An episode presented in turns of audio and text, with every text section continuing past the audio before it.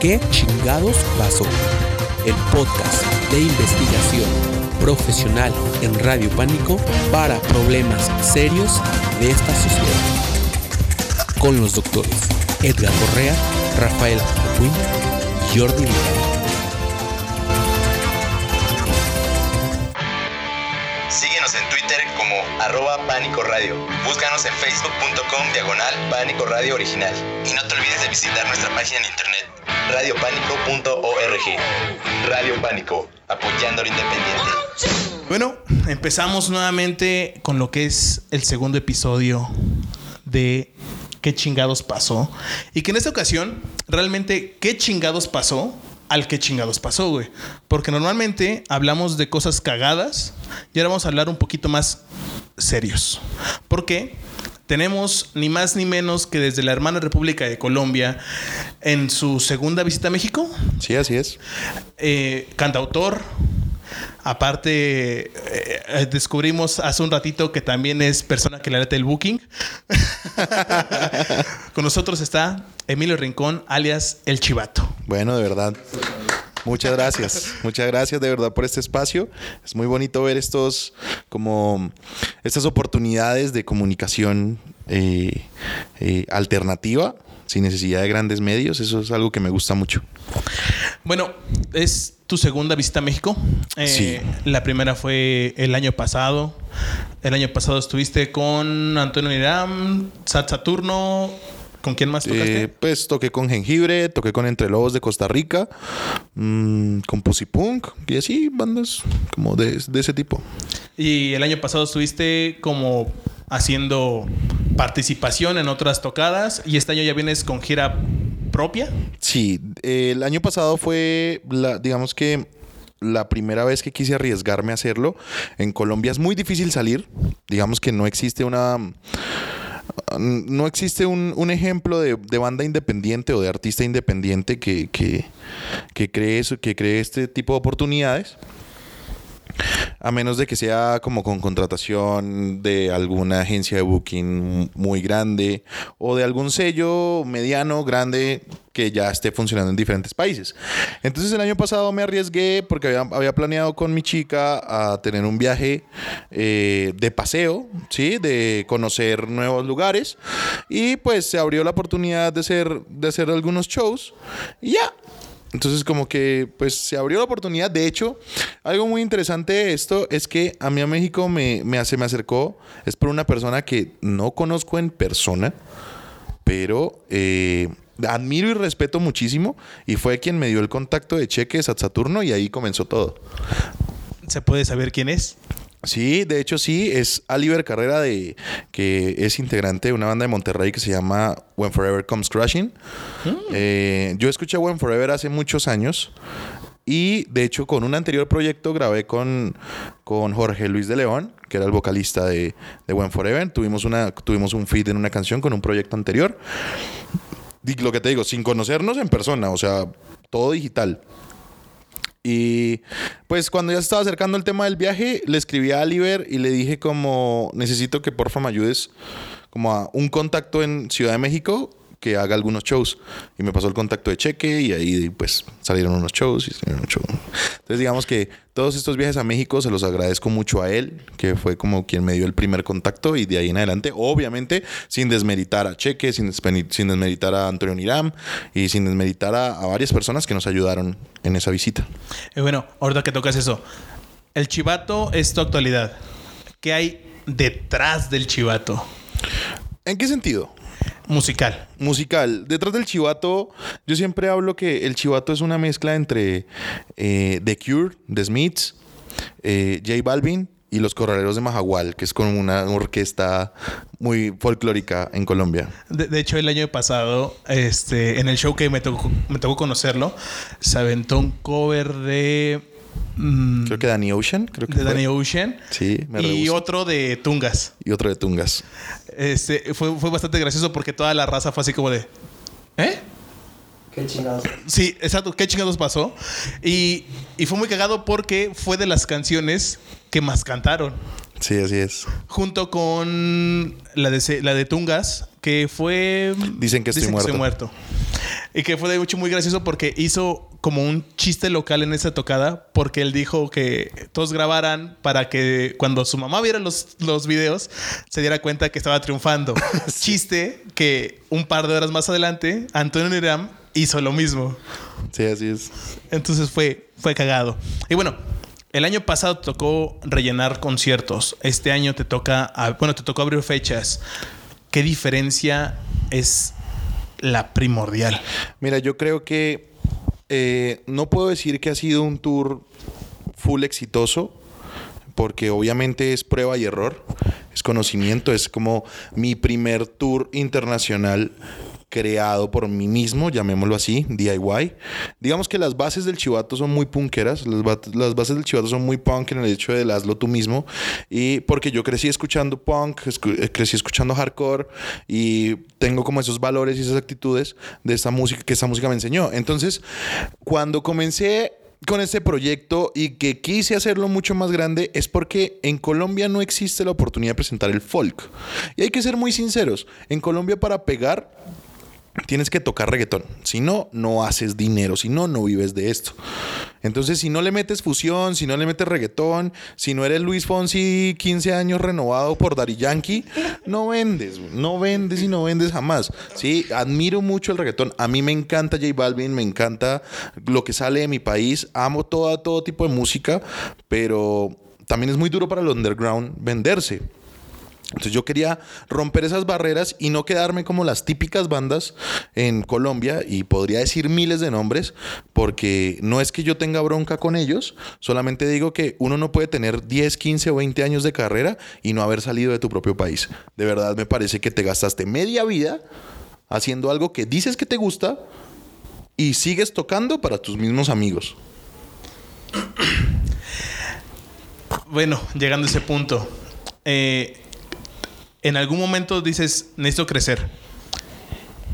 Te llegó la oportunidad de decir, voy a México.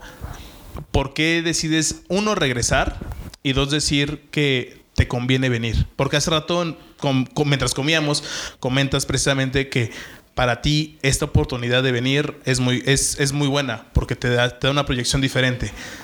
¿Por qué México? Mira, hay varias razones de por qué México. Eh, mi vida cambió una vez que yo escuché El extrañando casa de división minúscula y te estoy hablando del 2000.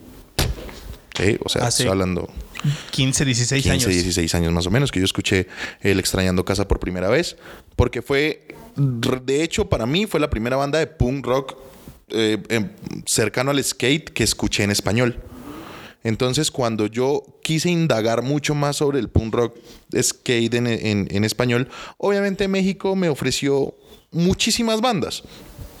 Estamos hablando cuando todavía existía MySpace y inclusive antes del MySpace a uno le llegaban con los amigos le llevaban con cassettes. No, es que yo tengo el de División. Ah, sí, en el de División hay una canción de Panda y una canción de no sé, así no salían de bueno, en fin, nos salían un, huevo, Dule Espuma y todo eso, nos salían unas canciones ahí.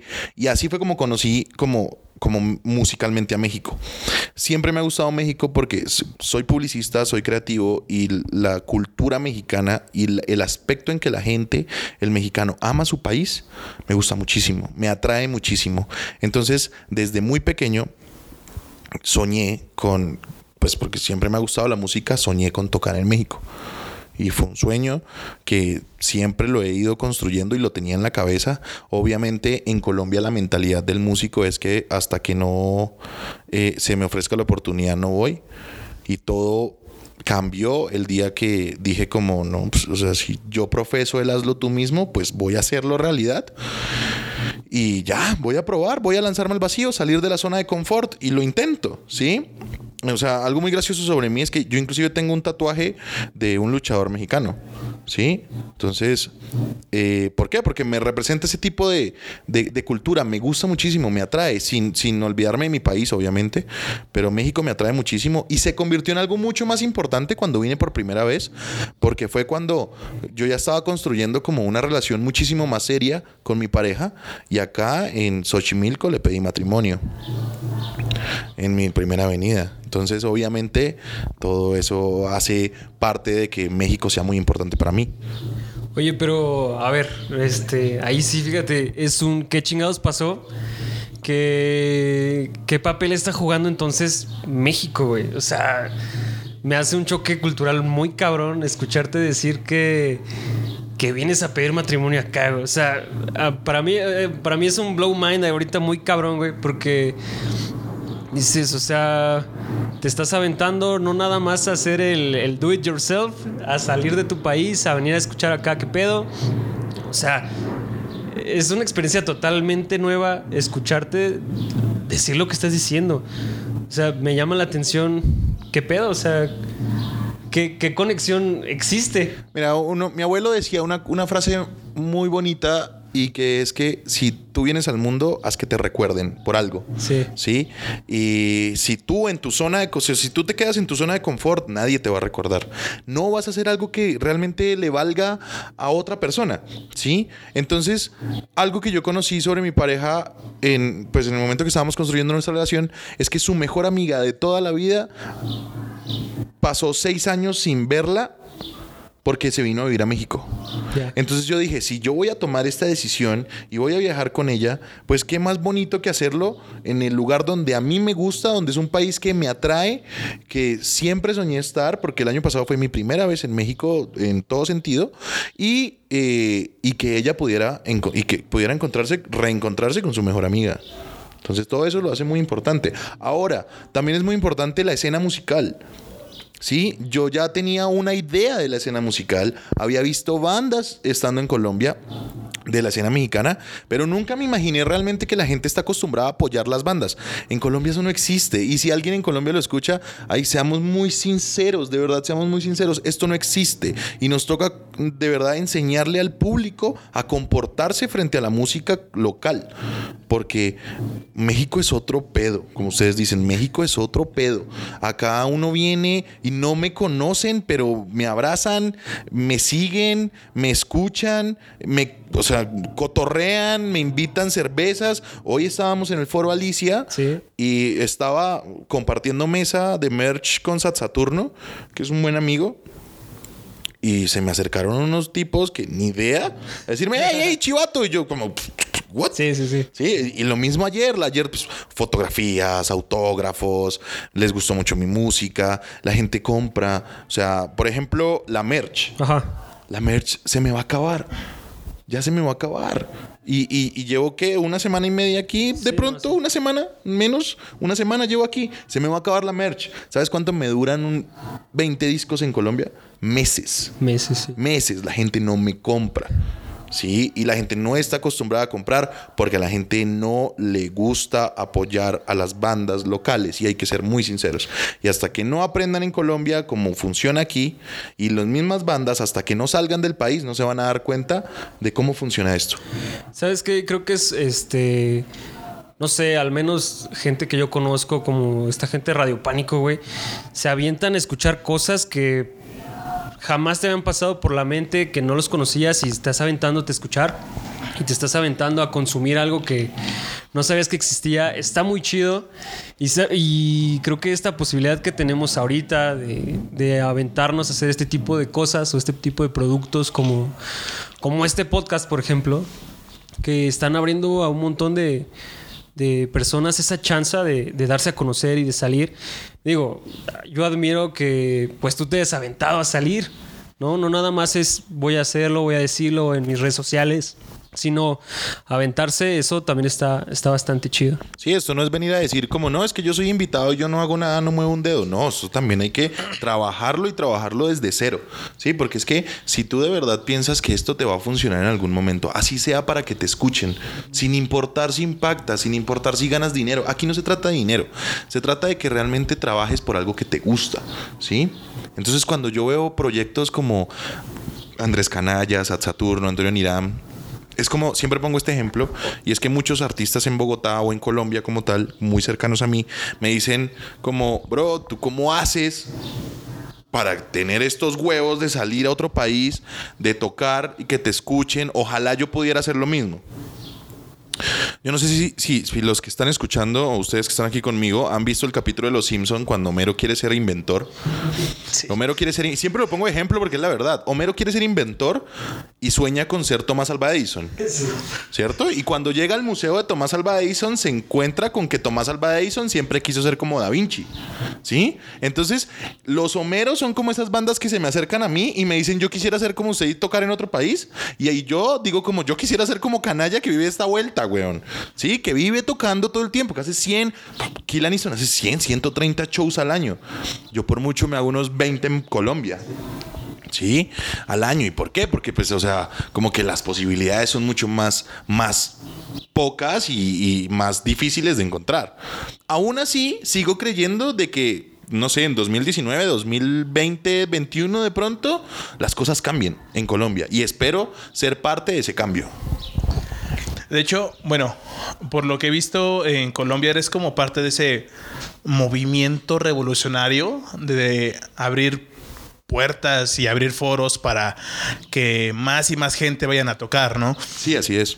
Entonces, eh, más allá de decir, eh, soy eh, un parteaguas en la escena colombiana, creo que también, eh, más allá de, de ello, eres un ejemplo para, como tú dices, muchas bandas pequeñas, porque eh, realmente aún aquí he visto a muchas bandas que le da miedo salir a tocar a otros estados, porque de repente es que no me conocen. Es que, no sé, la gente no sé cómo va a reaccionar a mi música. Y todo ese tipo de cuestiones creo que sí influyen mucho para decir, lo voy a hacer chingue su madre. Mira, tú tienes que tener mucho, mucha pasión por lo que haces y mucho amor por lo que estás ofreciendo al público para que de verdad valga la pena. Sí, porque si uno no cree en sí mismo, nadie va a creer en uno. Porque entonces, ¿para qué le digo a alguien que escuche mi música si ni siquiera yo profeso que me guste? ¿Sí? O que me guste lo que estoy haciendo. Entonces, la diferencia acá es que es un tema de mentalidad, ¿sí? Sea aquí, sea en la Conchinchina, sea en tu país, en tu, o sea, sea, sea inclusive en tu, en tu propia ciudad, van a haber shows donde solamente te va a escuchar una persona, dos personas, ¿sí? Sea aquí o sea afuera. Pero cuando vas una vez, te escuchan dos.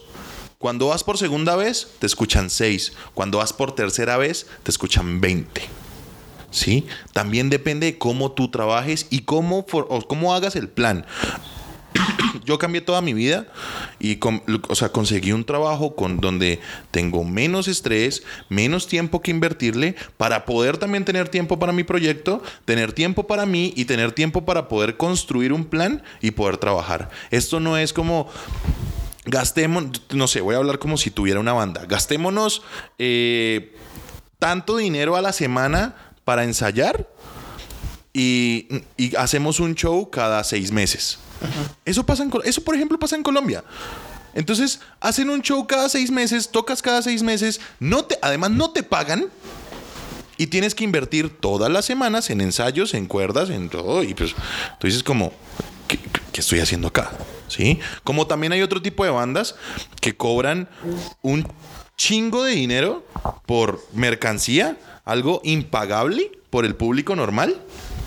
Sí, digamos que haciendo una conversión, digamos que alguien de, bajo presupuesto o, o que quiera ir a un show sale aquí en México con 500 pesos de pronto, mil pesos por mucho, de pronto sale a un show, más o menos. Pues tú no puedes vender unas playeras a 500 pesos, porque si tú las vendes a eso, pues es con lo que está saliendo ese, esa pequeña persona, ese, ese adolescente está saliendo con 500 pesos y tiene que pagar una entrada, tiene que pagar transporte, tiene que pagar eh, de pronto una, una chela, lo que quiera. Y aún así, si quiere comprar tu merch, tú no se la puedes cobrar tan cara. Es imposible. Y eso pasa en Colombia, que la mercancía es supremamente costosa. Y eso es algo de lo que nosotros como artistas también tenemos que enseñarle al público.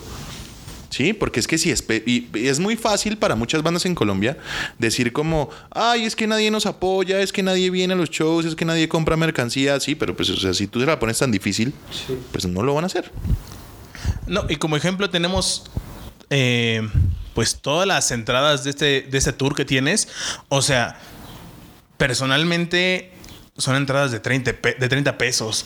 Te gastas más en una, che- en una caguama, güey.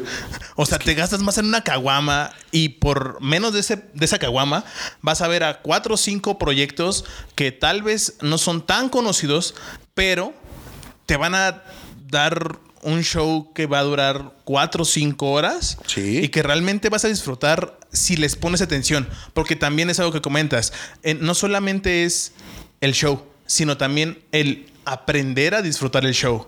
Porque seamos sinceros, en tu caso haces folk, eh, obviamente eres tú y tu tu guitarra. Hay muchísima gente que no sabe cómo comportarse en ese tipo de shows.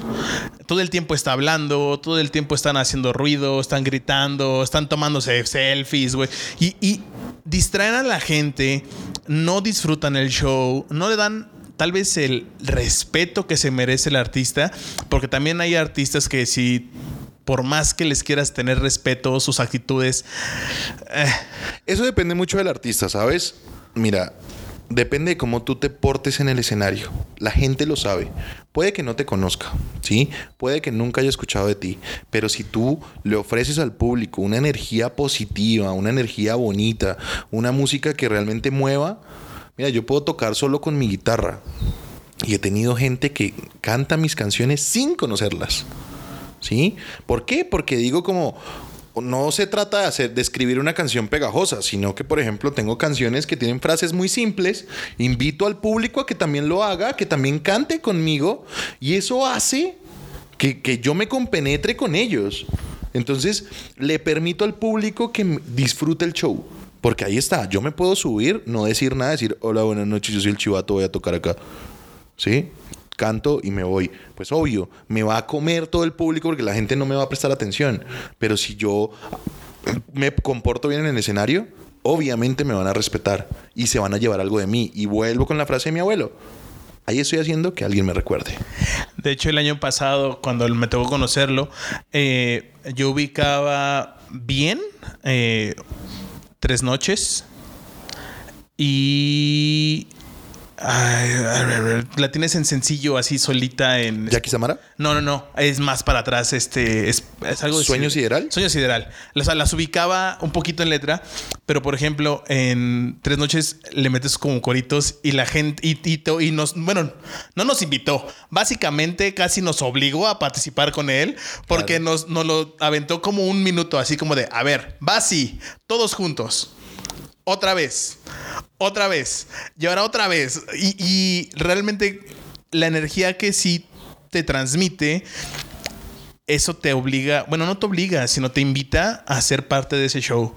Y, y creo que eso es algo muy, muy bueno porque yo después de ello, así todo lo que tenía en su perfil de Spotify lo puse en offline y de repente aparece en- en- mientras estoy trabajando y es como de que me pongo hasta a cantar o a gritar las canciones en general y te lo juro, me ha tocado que suben de, del- de la planta baja a decirme, güey, ¿qué te pasa? Yo de, ah, estoy divirtiéndome.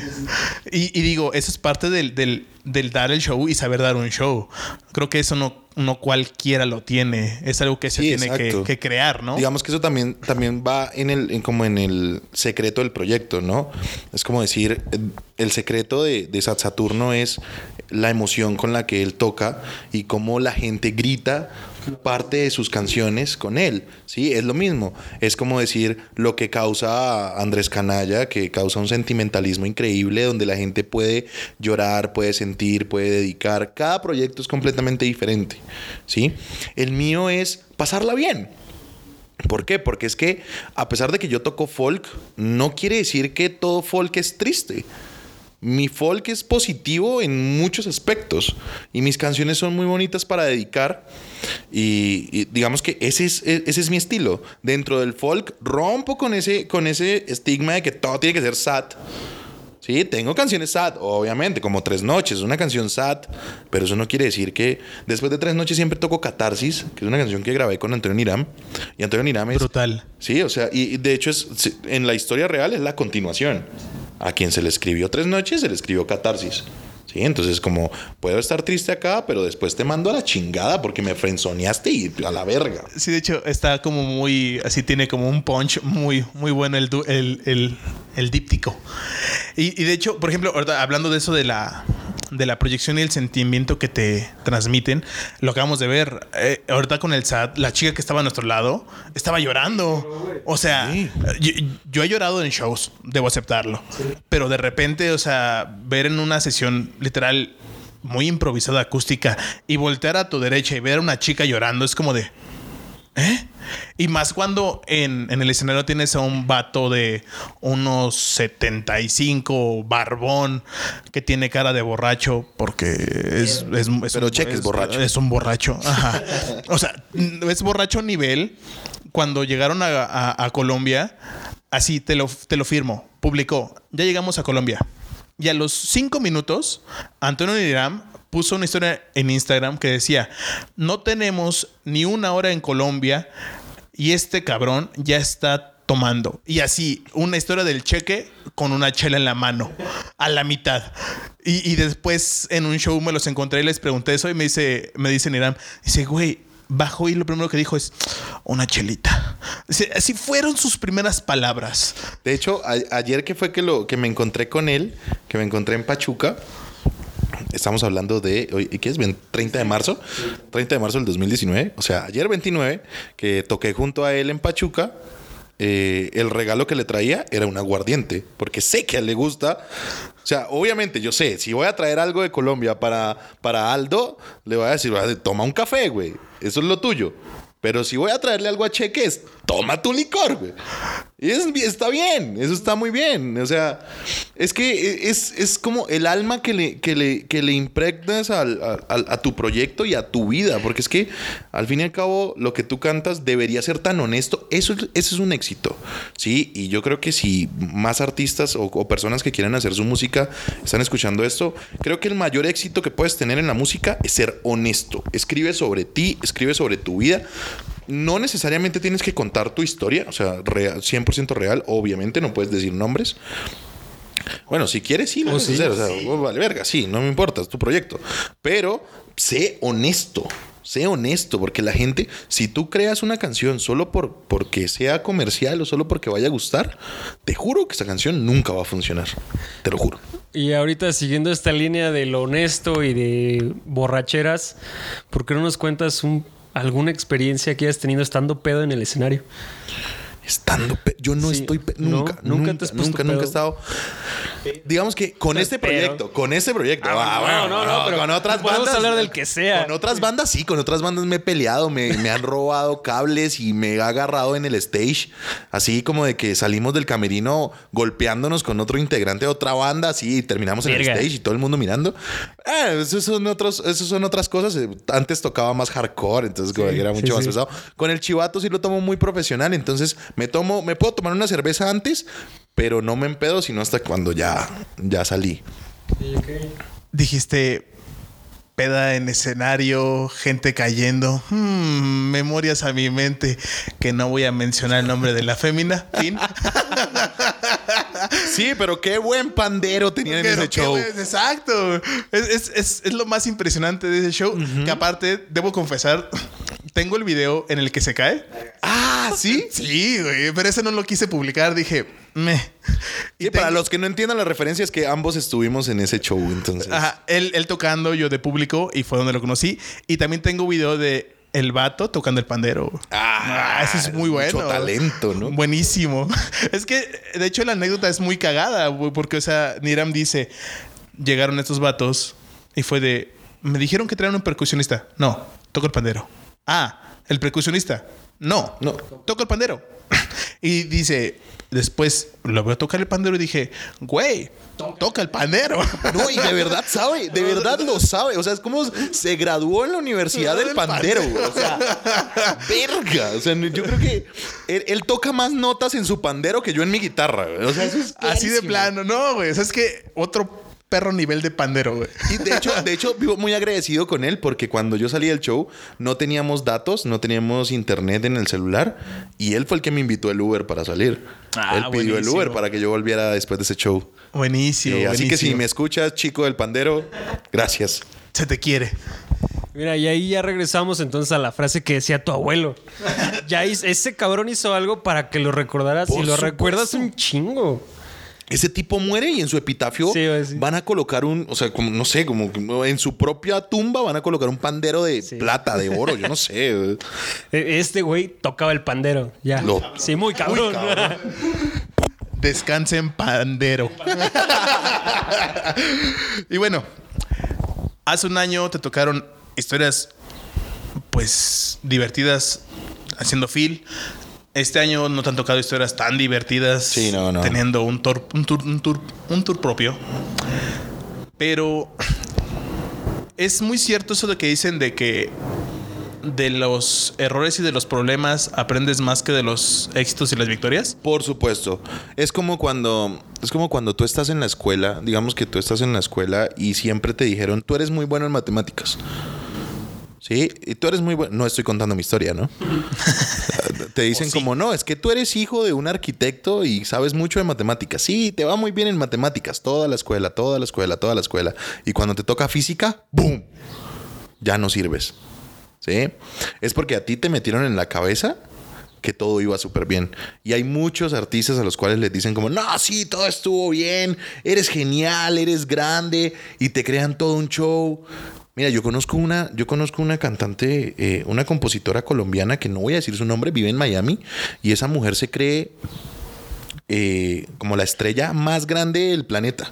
¿Por qué? Porque su manager, porque su todo, o sea, como que todo el mundo le creó un, un- un universo de, de felicidad y de éxito. Esa mujer no ha hecho nada. Nada. Te lo juro que he hecho más yo en tres años que esa mujer. Y lo único que ha hecho ella es gastar millones de dólares en grabaciones, en videos y muchas cosas que no han funcionado para nada. Entonces, cuando tú caes, pues la única forma que tienes es levantarte otra vez. Y así vas aprendiendo, porque es que de todas formas tienes que involucrarte en todo lo que es este proyecto. Si tú lo quieres hacer con las uñas y lo quieres hacer DIY, no, nadie va a tocar a la puerta y te va a decir como, oye, chivato, te voy a llevar a tocar a México, te voy a pagar todo y además voy a ir yo y organizo todo y, o sea, tú tranquilo, no vas a hacer nada, solo vas a ir a tocar. Nah, eso no va a pasar. Entonces, estas experiencias que he tenido este año, que aunque no han sido las que yo esperaba, he aprendido, he gozado, he conocido a grandes personas, he conocido a grandes artistas y aún así lo seguiré intentando. Entonces, tenemos confirmada visita del Chivato para el año que viene Posiblemente, muy posiblemente. con material nuevo. Pues claro que sí. Y ahorita que dijiste hacer todo bien DIY, ¿cuál es el proceso de grabar? No de componer, de grabar. Mira, nosotros grabamos en un home studio con un amigo. Es lo único que yo no hago, porque obviamente no sé nada de producción musical. Y, eh, pero sí lo hacemos todos nosotros. Mi amigo y yo, que es mi amigo es Julián Rincón, que también es mi productor. Él y yo, yo solamente le llego con la guitarra y le digo, mira, esta es mi idea. Y él empieza a la escucha, me dice, eh, ¿por qué no hacemos algo como esto? Y yo le digo, no, hagamos esto. Y él me dice, no, hagamos esto, hasta que llegamos a una conclusión. Y de ahí van saliendo las, las canciones. Pero nosotros intentamos de todo. Le metemos cuerdas, le metemos bajo, le metemos guitarra, le metemos batería. Hacemos todo lo que queremos y todo lo hacemos nosotros mismos. Sí, eh, él con su conocimiento musical y yo con las ganas de salir adelante. O sea, bueno, pero entonces sí grabas totalmente hecho en casa. Sí, es un home studio. De hecho, queda en un. Es una habitación. Yo, yo grabo en su habitación. O sea, siempre me siento en la cama mientras que él, como que medio escucha los errores. Y ya, o sea, es- o sea, como que las voces las grabo en, un, en su habitación y en un hallcito hacia afuera de su habitación grabamos los instrumentos. Ahí es, es un home studio completo. E- Ese es un punto más para decirle a la gente, no hay limitantes. No hay excusa, de verdad. no hay no- excusa. no existe una Sí, de hecho, por ejemplo, o sea, eh, yo con mi familia, mi papá se dedica a cuestiones de estudiantinas y cosas de estilo, tunas y ondas así. Y a mí me gusta mucho el pedo de audio, pero muchísimo. Y de repente un día llegó y me dijo, vamos a grabar algo. Y yo de, nah. pero después me lo voy a proponer y todo eso. Y adaptamos la sala, metimos cosas, sacamos cosas, acomodamos. Y nos han salido cosas bien. O sea, digo, yo con mi poco nulo conocimiento y él con un chingo de ganas también para hacer las cosas. Y todos sus, sus chicos que tocan diciendo, nos quedó mal, otra vez. Y aventándonos hora y media para una canción o cosas así. Y realmente se siente bien cuando ves que todo eso te entrega algo que tú Sí, hiciste claro, con que, tus manitas. Mira, inclusive puede sonar feo, ¿sí? O sea, obviamente uno tira a la, a la perfección y uno dice como, no, yo quisiera sonar de alguna forma eh, profesional, pero cuando no tienes los recursos, no quiere decir que no sea profesional, quiere decir que necesitas el apoyo correcto. ¿Mm? Cuando yo comencé con este proyecto, y esto es una, eso es una anécdota muy real, a mí todo el mundo me cerró las puertas. En Colombia no existía el folk. En Colombia lo más folk que existía fue Manuel Medrano cuando tocaba en los cafés y en los bares gratis. ¿Sí? Hoy en día Manuel Medrano ya no se acuerda ni siquiera de dónde nació. Pero qué buen primer disco. Claro, es, Es que él es un gran compositor. Sí. Es- o sea, eso yo no se lo puedo negar. Pero también es como, hey, no olvides tus raíces, ¿no? De hecho, me tocó verlo a mí el año pasado en Guadalajara. Este me tocó verlo así muy espontáneamente. Y wow. Claro, es que es, yo no le quito lo músico. Lo que digo es que en Colombia, pues nos volteamos un poco, pero en Colombia no existía el folk. Nadie sabía qué carajos era el folk. Entonces cuando llego yo con una guitarra y digo, ven, yo quiero cantar como Kill Aniston lo hace. ¿Quién carajos es Kill Aniston? Yo pues busqué en internet. Sí, y se encuentran un tipo que es black metalero y además canta cursi, pues todo el mundo va a decir como, ¿qué, qué- qué chingados es esto? ¿no? Entonces, en Colombia nadie conocía eso. Hoy en día te puedo asegurar que tengo alrededor de ocho artistas de folk detrás de mi proyecto. Que después de que yo lo hice, ellos vinieron detrás y creyeron que sí era posible. ¿Por qué? Porque es que yo sí me he dedicado a tocar las puertas, a probar, a abrir espacios, a, a mostrarme en todo lo que sea necesario. El primer show del Chivato fue en una plaza pública, en la calle, con amigos, mientras bebíamos alcohol. Y de ahí en adelante han pasado dos años y medio y estoy hoy en Ciudad de México a punto de tocar el último show de un tour completo de seis fechas hecho con las uñas. Este año estuviste en Querétaro, San Luis, Pachuca y Ciudad de México solamente, Sí, ¿verdad? Exacto. Obviamente te falta el show de esta noche, pero ¿cuál es la ciudad de las ya mencionadas que hasta ahorita se lleva el premio de la ciudad? No, no tengo, no tengo ninguna. Yo creo que para mí todas son importantes. Sí, porque es que es un recuerdo. Cada una tiene algo especial. Como, como el tipo en San Luis, eh, que era un vaquero de Zacatecas, que fue muy extraño. Y que dijo como, nah, es que ahí ven- venía la ley, yo solamente estaba hablando con la morrita. Y me, me sacaron del parque solamente porque soy de Zacatecas. Y voy a armar una balacera aquí. Eso es un gran recuerdo. ¿Sí? Me dio mucho miedo, pero es un gran recuerdo. Es como de, Y, por ejemplo, conocer a Mike, el vaquero cósmico en Querétaro, fue, fue precioso. Te amo, Mike. Eh, estando en Ciudad de México, pues obviamente es una ciudad que me gusta muchísimo y que me atrae mucho. El primer show en Ciudad de México, que fue el 23, lo toqué en Pan y Circo. Creo que eso queda en la Roma. Y puro frente hay un Oxxo. Y al lado del Oxxo hay un edificio que dice, todo lo que puedas imaginar es real. Yo le tomé una foto así. O sea, esa noche yo dije como, puede que no venga nadie. Pero esa frase, boom, me hizo boom en la cabeza. De todo lo que puedas imaginar es real. No sé cómo se llama el edificio, no sé qué es. Yo solamente sé que donde queda Pan y Circo, al frente hay un Oxxo y al lado del Oxxo está ese edificio. Si puedan, vayan, lean esa frase y verán que se dan cuenta que es una inspiración increíble. ¿Qué pasa? Que, por ejemplo, en Pachuca, Dave Away es una persona que yo lo llevo en el corazón siempre, siempre, siempre. Es una persona que tiene un, como un alma tan pura tan, y, una, y una energía tan positiva que, que me encanta. Y el show de ayer, que fue doblete en Pachuca, pues obviamente toqué con grandes amigos que no me puedo comparar con ellos porque son mi inspiración, que son con- Conrado, Andrés Canalla y Sat Saturno, y, pero son muy buenos amigos, han estado en mi casa, inclusive mi perro mordió la mano de Andrés Canalla, Sat Saturno cagó en mi casa. O sea, pues, no importa, son mis amigos. Sí, eso, y esas son las vivencias con las que me quedo. Eh, hoy en Ciudad de México me voy a quedar con la mejor experiencia de la vida porque el promotor de esta fecha no concretó durante cuatro meses y nosotros tuvimos que solucionarlo hace tres días en dos horas. Y esta fecha te puedo decir que lo hicieron dos colombianos, o sea, mi chica y yo, dos colombianos con el apoyo de su mejor amiga, que también es colombiana, en un país que no es Colombia. Boom. Así, y el drop de mic a todo lo que da. Y sientan frío, sientan pasos, porque eso sí está muy, muy. Bueno, es triste que en cuatro meses no te pudieron cerrar una fecha. Eso es tristísimo.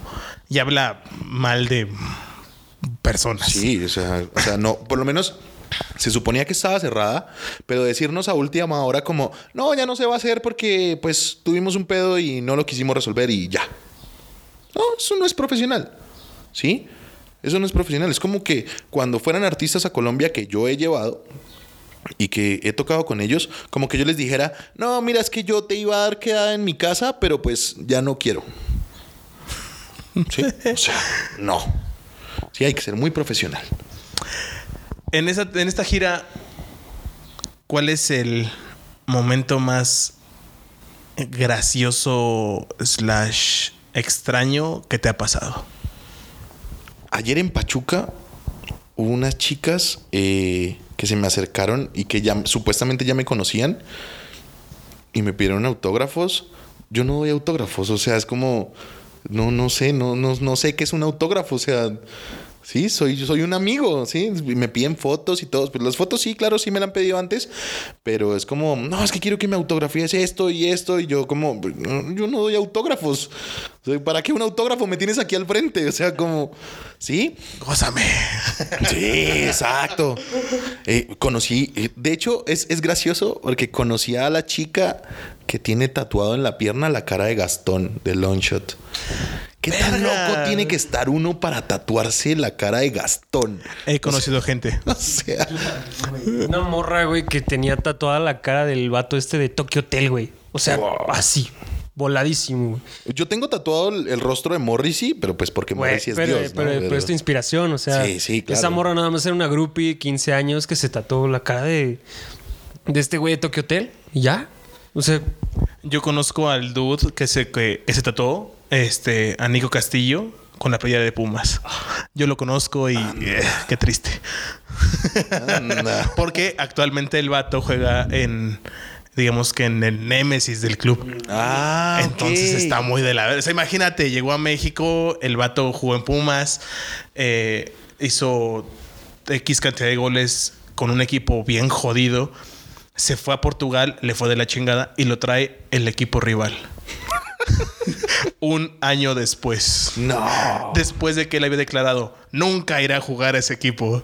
Ah, estuvo muy cagado. Pobre vato. Dice que lo va a decapitar en su tatuaje. Sí, sí, ya solamente quitarse la piel, yo creo. Entonces, ¿tú conociste a la chica que se tatuó la cara de Gastón? Sí, y además fue como, como, o sea, fueron súper buena onda, todos me han recibido muy bien, pero son como cosas, como, como cosas cagadas, ¿no? Eh, como que me, me da, me da gracia ese tipo de, de- de situaciones. Mm, me da gracia, por ejemplo, que en Querétaro me pidieron cantar algo de J Balvin, lo canté y no se la sabían. Entonces yo decía, pero ¿para qué me piden? ¿para qué me piden? O sea, yo lo puedo hacer. Si se querían burlar de mí, pues se jodieron, porque yo sí sé cantar reggaetón. Entonces, como que. como que- Pero sí, sí ha pasado. eh, y no, no sé. Pero del año, del año pasado sí tengo como, como más. Como más, más anécdotas así graciosas. Uf, date. Porque, por ejemplo, en el, en el cierre de Canciones Rescatadas Tour, en la última canción, se me rompió una cuerda y me corté Sí. un dedo. Sí. Me corté el dedo. Y fue como el último coro, así como sufriéndola, como que dolores, dolores en el alma. O sea, ya no tenía voz, ya me había cortado un dedo, me quedé sin una cuerda. Y yo como, ¡ay, qué cagados! Pero pues bueno, salió bien. Y con frío. Uy, había muchísimo frío. En Querétaro esta vez, mira, yo tengo, esto es algo personal. Cuando hace mucho frío, si a mí se me enfrían los muslos, me dan ganas de ir al baño. Del Ok. 2. Ok. Y en Querétaro, en el día estábamos como a 27 grados y yo no me puse chaqueta porque yo dije, ah, no, está bien, está chido, está rico. Y claro, en la noche del show estuvimos como a 4 grados. A la Lo único que podía hacer durante toda la noche era calentarme los muslos, porque imagínate donde yo tuviera que ir en medio de la nada al baño. Ah, qué cagado. Ah, literal. Literal. Entonces, del año pasado tienes historias más graciosas. Sí, claro. Por ejemplo, el primer, primer, primer show que tuve en Tony el Gordo, eh, me dijeron, tienes que llegar a las 6 de la tarde. ¿Sí? Y yo, bueno, va. Como no conocía la escena de acá, llegué a las 6 de la tarde, en punto. Error. Error. El promotor llegó a las 9 de la noche. Sí. Tres horas donde yo no tenía nada que hacer. Por lo menos comiste pizza. Sí, sí, obvio, obvio. De hecho, me hice muy, buena, muy buen amigo de, de los dueños de Tony. Por eso hoy tocamos en Tony, solucionando el problema de la fecha. Y, eh, pero pues, o sea, como error, ¿sí? Y además fue mi primer show, me temblaba todo, hasta la voz. Canté mal todas las canciones. Fue increíble, fue durísimo. Eh, y pues, por ejemplo, después de eso, o sea, como que. por- ah, bueno, en, en Gato Calavera tuve un show donde me tuve que aguantar la meada. Y entonces hay algunos videos donde se nota que tengo las piernas cruzadas mientras estoy tocando. Ah, qué que belleza. me aguantaba la meada, güey. No me la aguantaba. Qué bonito, cabrón. Bueno, ah, espérate. Aquí pregunta interesante y un poquito esto. ¿Probaste la pizza al pastor de Tony el Gordo? Sí, claro que sí. ¿Tu calificación? Amo el taco al pastor, pero le doy un 8 de 10 a la pizza. Sí, así de plano. Sí. Es que, o sea, es buena, pero como que Es le que- falta un punch. No, lo que pasa es que a mí sí me gusta el pastor. O sea, como que todo lo que tenga pastor, o sea, para mí es perfecto. O sea, yo creo que lo que más amo de venir a México es pedir un alambre de pastor porque sé que me van a dar un chingo de tortillas y un chingo de carne de pastor y lo voy a poder hacer yo solito. Paréntesis, ¿has tenido experiencias malas con comida en México? Ah, por supuesto. Esta, esta semana que estuve de, de- Siempre tuve la creencia de que habían dos tipos de salsa. Una verde, una roja. Esa era mi creencia. Error. ¿Sí? Error. Esa era mi creencia. Entonces, como que yo dije, bueno, la verde es la que menos pica, la roja es la que más pica, ¿sí? Es como conocimiento amateur, ¿sí? Entonces, había una, un- como una cosita amarilla y yo, ah, esta debe ser como dulce. Esa debe ser como dulce, yo creo. ¿Mm? Error. Le eché a mi taco de pastor de la amarilla y le eché un montón y me dijeron que eso era aderezo de chile toreado. Uf. Duré Uf. casi 40 minutos en el baño por comer eso. Esperando a que saliera el refresco nada más. Total. Maldita sea, no podía ni hablar. güey. O sea, me dolía la lengua, me dolía. Yo creo que me dolía hasta el hígado, güey. O sea, estaba como mero. Me duelen los bolsillos. güey. Bueno, por lo que veo, muy fan de los Simpson. Bastante, se podría decir. Más que el cheque. No. Ah, bueno, es que para todo esto, el cheque trae tatuajes de los Simpson Sí. en ambos brazos. Creo que- Ah, pero es que el cheque es muy purista. Es como, oh, yo solo veo de la temporada 1 al 9. nah, no seas tan purista. Hay Simpsons otras los Simpsons. 21 temporadas. güey. Sí, que sean malas no quiere decir que no las tengas que ver. Sí, sí, sí. Sí, de hecho, sí se notó con las referencias. No, de hecho, yo soy más fan de Friends y de How I Met Your Mother. Sí, o sea, a ti no te importa la diferencia de la gente que dice Friends es mejor. No, How I Met Your Mother. Tú te vale madres y es No, ambas es me que son dos épocas diferentes. o sea, Obvio. Yo, yo- yo vivo enamorado de Rachel toda la vida. O sea, Rachel del 93 para mí es la mujer. O sea, como es como Jesús, güey. ¿Sí? O sea, ese, peinado de Jennifer Aniston ahí, todo. Ella nunca utilizó sostén en todas las 10 temporadas. O sea, eso es de respeto. ¿Sí? Y How I Met Mother tiene algo y es que fue el renacer para la nueva generación. Sí, cuando yo, yo empecé a ver Friends, pues yo estaba muy pequeño, pero sí, los chistes son como mucho más, más duros, más negros, y el humor es mucho más negro, también hay racismo, hay homofobia, hay muchas cosas. Así que si hoy en día dieran Friends, pues el mundo se va a la chingada. Pero How I Mother es otro tema. How I Mother te enseña sobre la vida. Y eso es muy importante. Y de las pedas. Y de las pedas. Además, recuerden, chicos, que decisiones después de las 3 de la mañana es mejor Es no tomarlas. Exacto. Eso y que cualquier cosa que hagas no vale la pena Si, no, están tus amigos. Total. Ah, Sí, güey, e- es, ese, capítulo, puta, güey. Es perfecto. Es, ah, por cierto, soy muy fan de How I Met Your Mother. ¿No se notó? No se notó. Ah, perfecto. ya, ya había espantado, Ah, yo sí decía porque tienes una sombrilla amarilla ahí, pero bueno, no importa. detalles más, detalles menos, ¿no? y porque toco el bajo. Sí. Oh. Nah, Casi nada. ¿Serie favorita? Aparte de Friends y How I Met Your Mother y Los Simpson. Uf, no, pues ya las dijiste. Así son, que- son tu top, Sí, top yo creo que son, son mis favoritas. No puede existir una más. mm, O sea, una arriba de ellos ya no puede existir. Recibo cualquier tipo de series, pero es que esas tres son como las tres. película. First. Forrest Gump. Siempre. Mi película favorita. Así De plano. de plano, de plano. Órale. Qué chido. Disco favorito. Uh, Sí, es una, es una pregunta muy difícil, pero obligada. hablando de disco como tal, ¿no? Completo, o sea, de inicio a fin. Lo Sí. que me gusta, extrañando Casa División Minúscula. Lo podría escuchar todo el tiempo. Aparte fue como que la época dorada de División, ¿no? O sea, claro. porque fue su boom y de ahí nunca le han frenado. O sea, tal vez en el División como que se estabilizaron y bajaron poquito, sin embargo creo que mantuvieron como que un, un nivel y todo ese pedo. Pues mira, eh, yo, yo creo que lo, lo que más envidio de México es que tengan la división. Yo lo, la única vez que han ido a Colombia fue en el 2006 en un Rock al Parque y nunca más volvieron y quién sabe si van a volver. Ah, qué triste. Eh, Javier, Kiko, quien sea, si escuchan esto, vayan a. Colombia. Por favor, todos lo piden. Por favor. de verdad. El chivato les da asilo, güey. Sí, prometo que. Fausto no los va a morder. Certificado, ¿no? Eh, ¿Banda favorita? O solista. Cabe ambas opciones. O si quieres solo yo no. Mira, la banda que cambió mi vida por completo es Social Distortion. La cambió mi vida por completo. Pero tengo una promesa con una banda que es como mi motor y es H2O, la de hardcore. Ok. O sea, ellos son tan positivos y el ejemplo de padre que es Toby Morse y como persona es lo que yo creo que todos deberíamos ser en la vida. ¿Sí? Ahora, como morro, creo que, o sea, como adolescente, es que intento hablar como un poco mexicano para que me entiendan. No te preocupes. Pues como adolescente, mi banda favorita siempre fue Simple Plan, porque creo que ellos lograron algo en Canadá, a pesar de que no me gusta mucho, o sea, no es que los disfrute mucho como tal, pienso que como banda crea- crearon algo en Canadá y fue un movimiento tan grande que hasta el propio país te paga por tocar.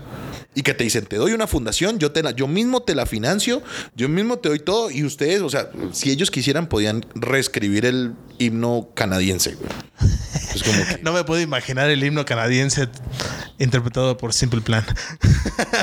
Aunque conozco gente que sí son muy fans de la banda y les gustaría ver algo así, pero allá ellos. Um, película que nunca a nadie le dirías vela. Jason X. Es que sí es muy mala, güey. Es que es la peor. Ese De pedo verdad. de que sea metálico y esté en el, en el espacio sí, está muy de la verga, güey. ¿No la has visto? No, güey. No la veas. No la veas nunca. No, no tengo que ver, güey. Ah, bueno, ya. Actualmente, ¿qué estás viendo en Netflix?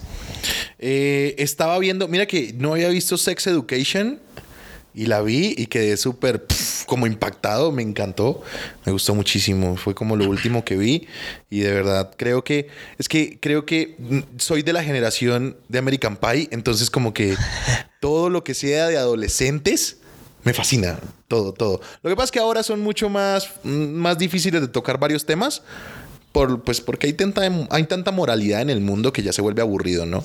Pero creo que Sex Education y Big Mouth, por ejemplo, hablan de temas adolescentes de una forma muy cool para las nuevas generaciones. Yo, Big Mouth, no, no le he entrado a nada. Sex Education vi un par y lo puse como en ese. Lo tengo que ver, pero no es el momento.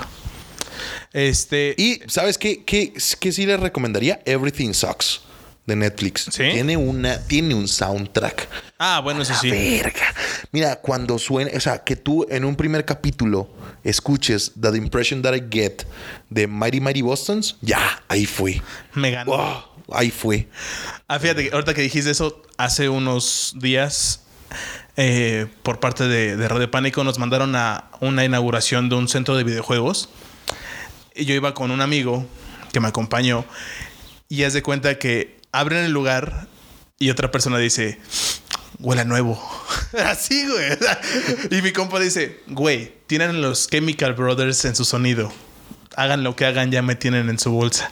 Ahorita sonó algo muy similar como de los Mike May Bostons en el capítulo 1 de Everything Sucks. Te. Ya, ahí ya fue. Ok, ok. ¿Qué música podrías recomendar actualmente, tanto de la escena colombiana como la escena mexicana o en español en general y en inglés? Que digas relativamente nuevos. nuevos. Mira, me encanta el movimiento pop punk que tienen en Estados Unidos, State Champs y Real Friends y como toda esta movida, porque pienso que son medio hardcore, medio pop punk, medio pop y me mueve y como que digamos que te sirve para todo tipo de ánimo y todo tipo de lugar donde estés. En, en inglés, llamémoslo así. En Colombia recomiendo todo lo que se pueda escuchar. Colombia es un país muy diverso en música eh, y yo creo que recomendaría mucho a J Balvin, pero que no lo vean como, como artista musical, sino como un artista realmente conceptual. El tipo se metió en la moda, se metió en la joyería, se ha metido en los negocios, se ha metido en todo lo que ustedes no se imaginan y por eso mismo se ha convertido en un icono. Y yo creo que todas las bandas, por más pequeñas que fuéramos, deberíamos seguir un ejemplo de, cómo J Balvin lleva su negocio. Sí, y así como él comenzó el negocio socio, así es. Y mexicana, yo creo que el movimiento que, que más recomendaría es el folk.